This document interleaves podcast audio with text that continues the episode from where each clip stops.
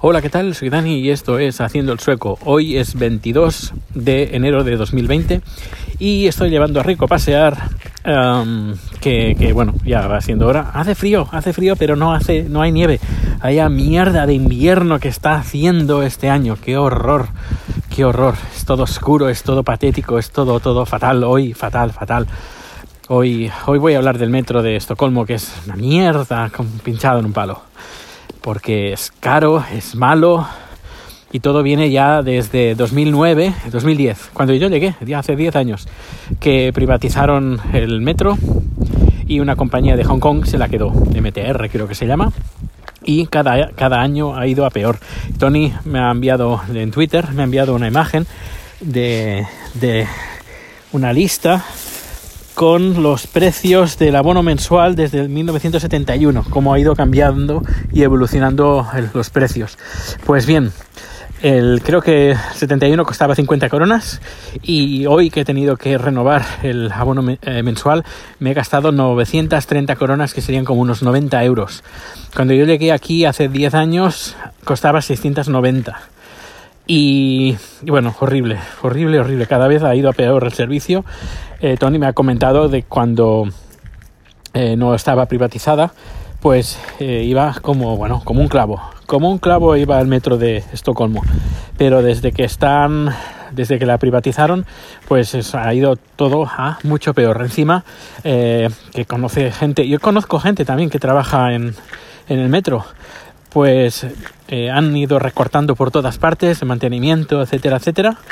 En cambio, en cambio, bueno, han ido recortando mantenimiento, han ido recortando también beneficios salariales que tenían los empleados y los precios han ido subiendo y que van más que van a subir, subir porque esto lo comenté, ah, leí en, en un periódico, no sé cuál era, que decían que iba a subir, que tenían previsto que en pocos años, en dos, tres años, iba a subir a más de mil coronas, más de 100 euros al mes.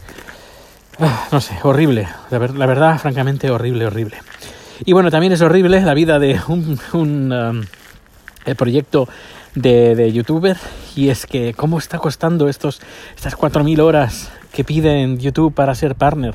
Porque claro, estuve, hablando con un compañero de trabajo que conoce youtubers eh, famosos en, en, en, Marruecos, porque él es originario de Marruecos, que conoce youtubers con millones de usuarios y todo eso.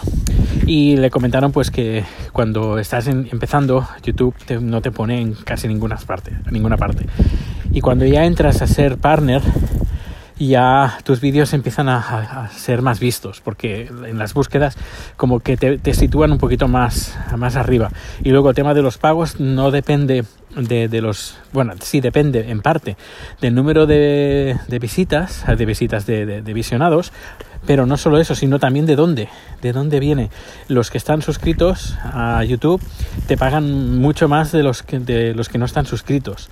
Luego, de dónde vengan, pagan diferente si hay alguien que está viendo tu vídeo, vídeo que es de Mozambique, un chaval de 15 años de Mozambique, por ejemplo, a un empresario, o, un empresario o un mm, padre de familia en Estados Unidos, te pagan diferente.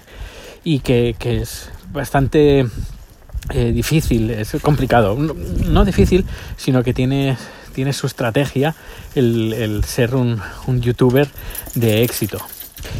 Y bueno, pues en eso, en eso ando, en alcanzar las 4.000 horas de visionado, así que te invito, si quieres, que te pases por mi canal de YouTube y le, des unos cuantos vistazos a los vídeos, así a ver si puedo alcanzar ese, ese logro en, en, febrero, que estaría, estaría muy bien, a finales de febrero, supongo, febrero, entre febrero y marzo, porque la cosa se está atrasando. Y mira que estoy haciendo como tres vídeos a la semana, más o menos, entre dos y tres vídeos. Y, bueno, pues nada, ya me dirás, ya me dirás algo, que por cierto, comentarios tengo bien pocos por aquí, en cambio por, en YouTube tengo un montón, a ver, a ver si os animáis. Pues nada, un fuerte abrazo y nos escuchamos bien pronto. Hasta luego.